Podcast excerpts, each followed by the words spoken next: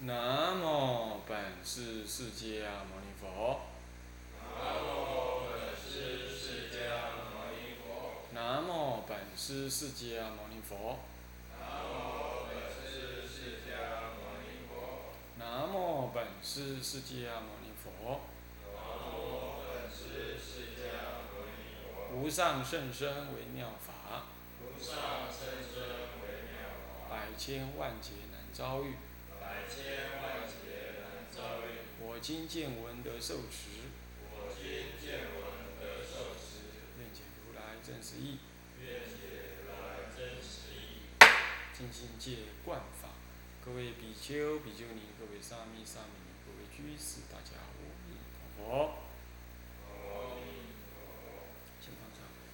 嗯我们先上戒观取向四善，然后匡佛法啊，这第九当中，我们上到这个根一心二显四啊，显示说是怎么样子的取向的那个样子。最后呢，他做一个总结，说取此相者，即名我见、众生见、寿者见。坚持事相，名为狂佛。也就是说，狂佛呢，就是有这样子的见。什么见呢？其实取向之所以会取向，说穿了就是我执，就是我执。那么因为我执，所以才有人我见。那因为要有人我见，所以我才要取那个相来对他人显显示我是有修行的人。他真有修哦，但是就慢修行，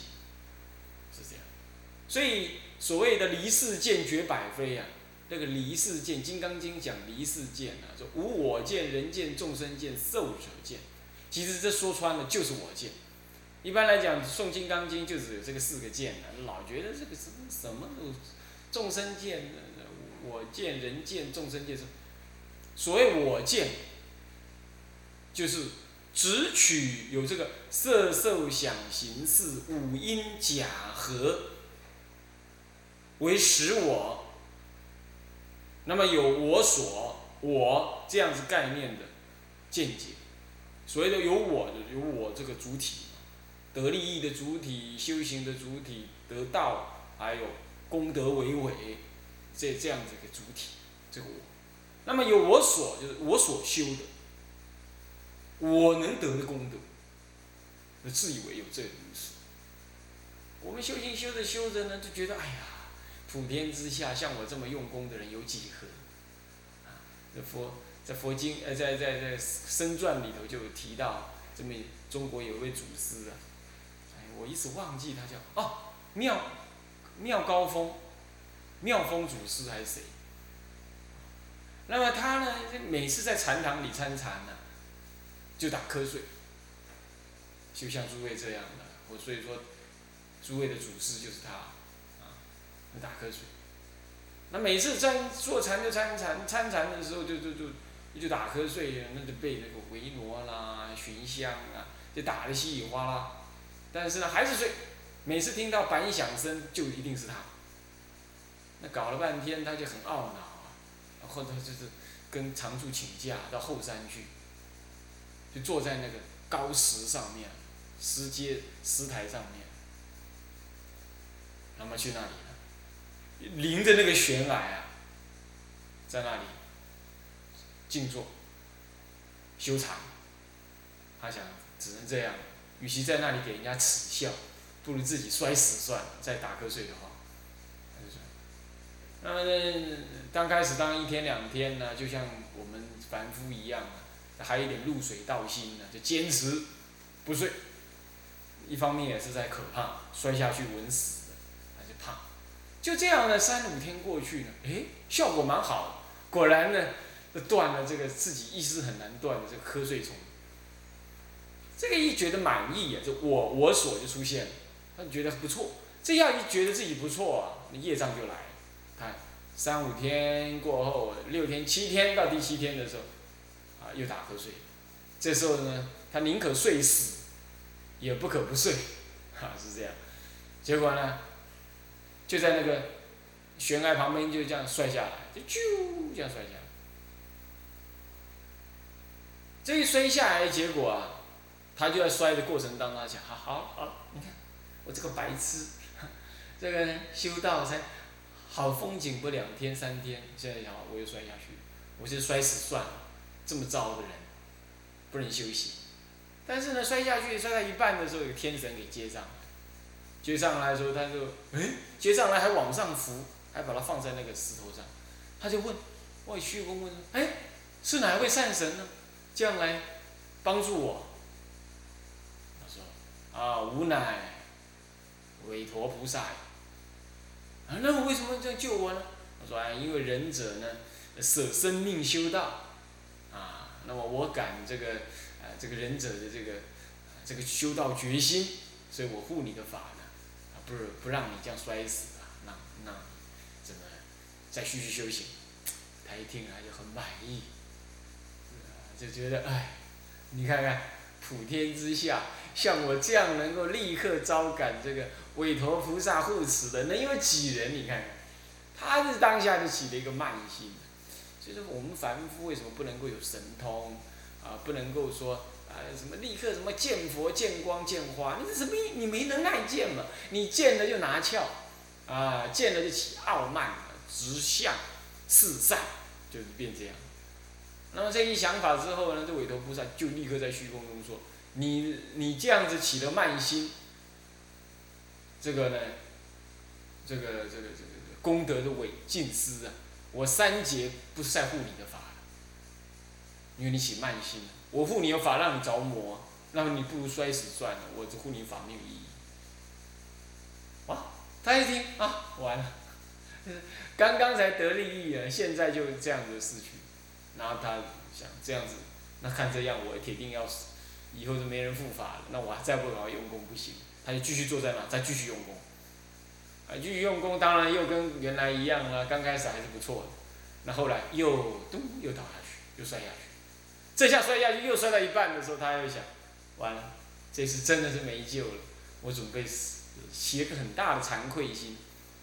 啊，这一惭愧心起来的时候啊，那个韦陀菩萨呢，又再把他接上来，他又问，哎，何方神圣，能够这样救我？他就说，我乃韦陀也。哎，那你不是说你三劫不护我的法？仁者一念惭愧心呀，那么的超横烧三劫。所以我又护你的法，当然这到底是不是真的这样？应该是，韦陀菩萨是菩萨再来示现第一种。那第二种就是时间长短呢，就是由人的心所感。换句话说，这件事情就告诉我们两件事：第一，取向是善，一定是恶，鬼神皆知。你今天人前做善呢，人后不是人前人后，就是说你今天呢修一点善法，固然为固然护法龙天的欢喜。但是你起一念我慢我执啊，其实护法龙天就好像说供养你呢很多的金银财宝，而是要让你修行的，他他护你的法，结果呢你又拿去买那个什么呢？轿车洋房好东西，那让人家很非常的失望，让护法非常的失望，就据说有这种意思。但是呢倒过来说，如果你能虔诚忏悔。就妙高峰禅师的，啊，高峰禅师，啊，如能像高峰禅师这样子呢，虔诚的忏悔，啊，那么呢，你就能够怎么样？你一样能够再重新的得到护法的护持。所以说，忏悔之力甚深呢，那一定要，呃，这样子来理解，啊，好，那么这个。这个观念，这样大家能了解了之后，所以这样故事就可以知道说，我见取向直见，啊，那个对我们众生来讲是很容易的，而且也很损失的，啊，看起来你好像很有修行啊，大家都恭敬你啊，那你四四善匡佛，匡的是佛哎，表面得利益功德。可是私下呢，这个鬼神不护，啊，所以说这个很对我们不好，所以这就是所谓的我见，我见就执着五阴呢，啊，执着五阴的什么呢？那个为实有，然后有我所我所修的，这就是我见。那接的是什么是众生见呢？众生见就是，因为有我，所以在着的人见，就着人见，人见人我，就是单独一对一的这种对立，就是这就是人见。啊，那么什么叫众生见呢？这有众缘和合而生的这些周遭的其他众生的存在，这还是其实有我见的意立场出发，意思差不多。所谓众生见，就是只取一切众生呢，都有因缘和合而实际生成，存在在那儿。就一方面你执我，你一方面执着我是实有，当然你就相对执着周遭的众生为实有，这相对执着众周遭众生实有。这为众生见，那么所谓的人见，就是执着我与人之间的实际对立性，这叫做人见。人我是非呀的执着它为实，这就是什么呢？这是人见。不过这里文上是没写到，它是摄入的什么呢？摄入众生见当中，啊，摄入众生见。那么什么是寿者见呢？寿者是时间寿命，是指的说众生有真实升起的一个什么呢？嗯，一个相续的生命，然后这相续的生命呢，有一个相续的时间跟寿命，然后结束。你执着众生真实的有这段生生到灭中间这段真实的生命过程，这就寿者见。换句话说，是执着一种什么生命内涵中的时间感，你执着它。时间感实际上是不可执着的。什么有时间？你念头的累积才有时间。念头要不累积的话，是没有时间时间感的。所以说，那个你看那个窥基大师的前身呢，他在这个西域的那个丝路上面的某个山窟里头修道了。他是迦摄佛时代一路入定。入定到什么？入定到释迦佛都过了，他还在入定，他肉体不坏，身体不坏，心还是那样。你看他时间停止了，所以说时间对生命来讲，不是说生理这么有生理时钟喽，那好生理时钟跟着动了，所以说你就会自然老化，不是这样。现在人类他说什么？人类的生命有一百二十岁，其实那是很糟的看法。其实人类的生命可以无限的长远。他只要心不动，那整个生物时钟就停住了，所以这就是受者见上的一个颠倒性。所以一切众生就一定有这种受者见，所以有了受者见之后，你的生理细胞啊就会继续老化。没有了受者见呢，那生命就修长修短，任运自在。啊，所以执着一其生命的升起。然后呢，有真实的那种生理时钟的流转，然后一直使得它有死亡这样子的过程，你只取它是真实的，所以你就认为生命这个流转是必然的。那么这种情况呢，这就这就是一种受者见，啊，受者见。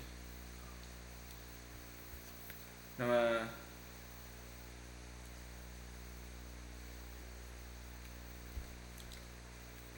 一般呢，解释上我见跟众生见，我见人见众生见受者见啊。那么呢，我们把众生见也就当做是什么呢？相对于我见的一个对立的看法，就是说，既然有我见，就会有自然有众生见，所以既又把众生见当做也是一种我见的一种异名，就当做我见就等于众生见意思。啊，不过我们可以把它稍微区隔一下，就是说，我见重在我个人的五音和合的我我所这个意思意义上。那么呢，众生见大部分我们就把它认定为即执一切众缘升起的一切生命的实有。那么人见呢，就像我说的，我们跟他的单独的对立或单独的。单独的那一对一的那种比较，比如说认为我是有修，他那个人无修，这就是人见。你单独跟他对立比较，这就是有人见。那么，当然，寿者经就刚刚我说的，有一期生命果报的长短，这种执着。好，你执着这些，那你就会执着。比如说，呃，我活得比你久，我比你有修行，你看我身体比你好，啊，我你看看我一天念佛多少，我比你用功。这些概念呢，其实看起来很可怕，但是我们还真难，还真难断这种概念。一般还真难断这种概念，所以要很小心哦。不要让这种概念呢，在你修行的时候强烈了起来。我以前在那个，你还这个还没呃出家前最后那段时间，准备要出家了，那就一直有这种感觉，那就很苦，啊，跑去问禅公，啊，那禅公当然没说什么，不过还是说了两句，意思就是说，你不要自以为你自己有修行。就是因为在那个环境里头啊，整天就你没有别的事。有时候如果没有斋戒会的话，要不就是陪唱公到女斋啊，不是那个到女斋就把他赶出来了。在去女斋之前，有一这么一段时间，还有偶尔到学校放假呢，到莲因寺去，嚯，那很用功的。那一天当两万声佛号啊，还要拜八十八佛啦，还得诵什么经、看什么书，那自己排得很密密紧紧，那就是心中有一种。你说喜悦嘛，还真有，但是呢，还增多增加一种我在修行这种感觉。那我也知道这种感觉很糟，很很很烦扰我，很干扰我。因为每一次在修的时候，在念佛的时候，就老带着一个强烈的那种我我修感在那儿。那本来不应该这样啊，对吧？你吃饭你会想着我在吃饭吗？你不会嘛？你就努力吃，吃完就算了，对吧？没有。那这个这个时候很困扰我一阵。不过这个事情慢慢慢慢的也，当然也可能自己懈怠了。那另外的情况就是事情看多了看久了，那么这个事情就好稍好转一点。到了到了你现在再来修修行，你就不你就你就你也不敢认为说你有修行，你会觉得你已经浪费很多时间了。现在是要补过去的，啊，所以这个或许还好一点。但是未来呢？未来补回来了之后，会不会又有这种想法了？我自己不敢说，但是一定要大家要谨慎。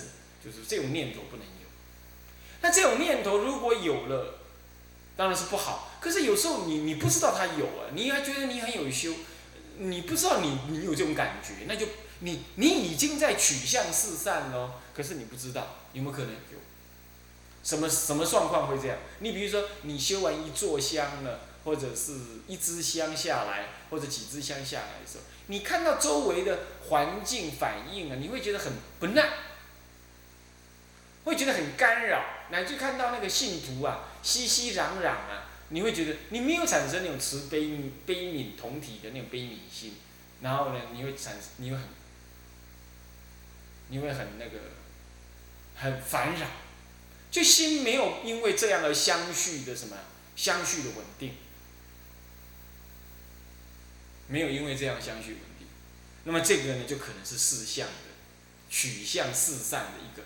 一个恶反应出现，那么在这种情况应该要，啊，如果说你是这样子啊，修完了之后，面对其他众生跟琐事啊，你没有一种比较稳定的这样子的一个一个欢喜包容的态度啊，嗯嗯，好吧，就算你出离心成就好了，出离心比较增强好了，你的那个什么呢，悲心不够，这个不不不与大乘法相应，很显然有取。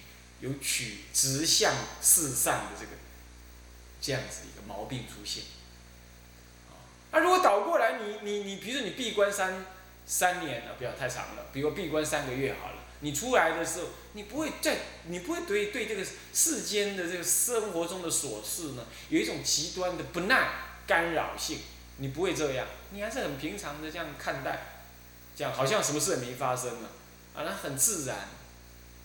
我觉得这样子可能就是好消息。这有什么例子可以证明我这个说法呢？呃，这广清老和尚他住那个他在清源山成天禅寺修行的时候呢，他就是这样子。他住山好像住了十年吧，还多少年？啊，那么很苦。那回来的时候呢？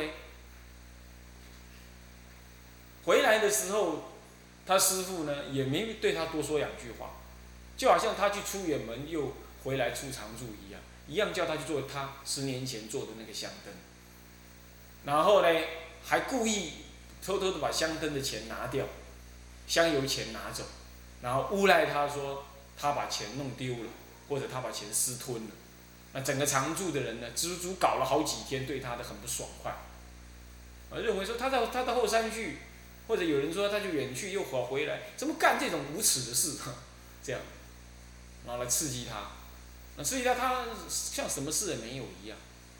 他并不是说回来之后就放光动地呀，然后就就呃就闭关之后开关之之前呢，请那个那个哦高山的这这这这这诸山长老齐聚，呃然后呢做种种的呃仪式，他完全没有，他就这样静静的回来，然后也就默默在被安插在一个当个香灯的工作上，就窝在那儿，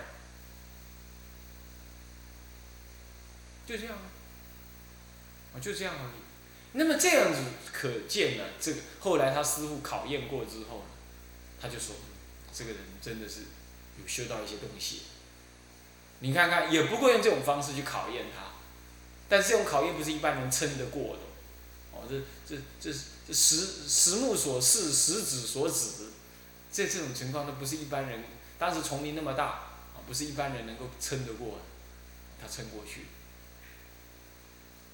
他撑过去，那么这个呢，就是明显的他没有取向，没有四散，所以后来他的道德在台湾乃至在大陆都受到了尊重，都受到了尊重，这应该是名副其实啊，这就是这些例子。所以我说，其实你修行修了一阵出来，你更平常，也不是更，你就还是那个平常样，嗯，完全看不出什么样子。那么第二个例子就是虚脑而上。那我从那个显明老法师那听来，就是他呢，他这个在很多在很多个场合，人家都呃都都把是啊去说他是不倒单啦，持戒多精严啦，然后呢，这个好像把他很神话。啊，那有一次做上海做那个消灾护国法会的时候呢，那么好像印印光老法师也有一起去，当时几位大德都到了。那么当然，那那个时候呢，这个显明老法师还年轻，他说他那时候二十几岁吧，他还代表好像那个单位，那个珠山的单位啊，那么去参加，那么就跟他同桌，好像也甚至于同寝室的样子，怎么样？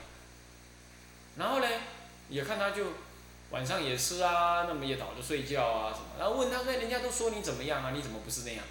他就跟他讲，哎，没那回事啊，你不要乱听那些。他也不会在人前人后啊，好像装的特别，或者说因为他有那个名声了，他特别呃做个什么样子的态度、形式这样出来，也没有。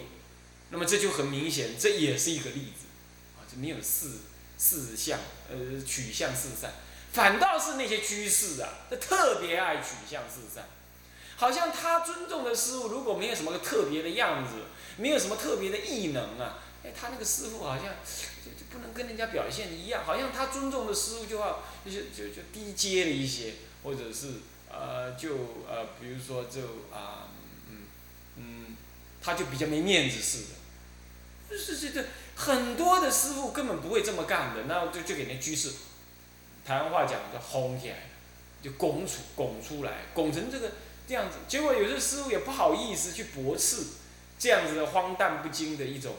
一种一种心态，那结果呢？结果就让这件事情变成好像真的又好像不是真的那样。那弄了半天呢，呃，师傅莫忘，啊不是莫忘也要默默的什么呀？默默的暗示自己有神通。就算真的有神通，他也不能这样吗？就是做这样。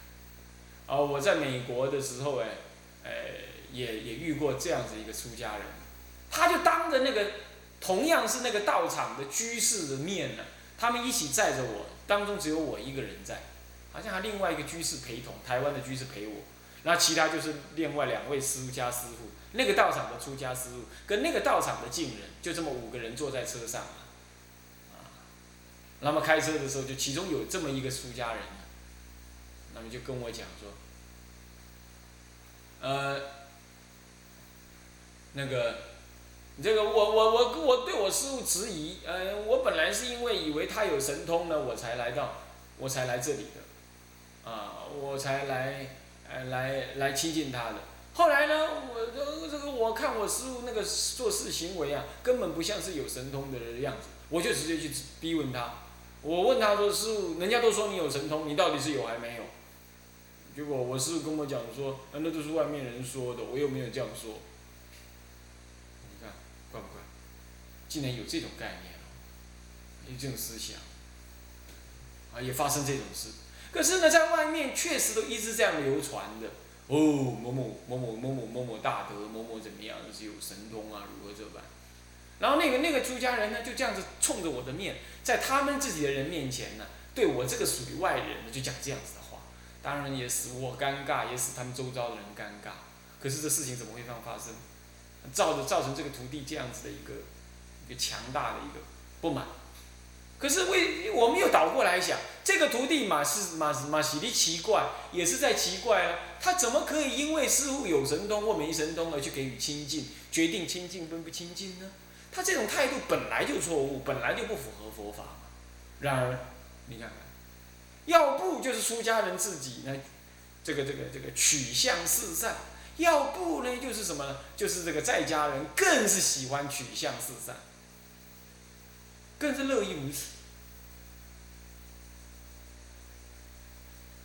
那这这这这造成了什么？好像出家人不能这么，不这么做作怪，好像也不行。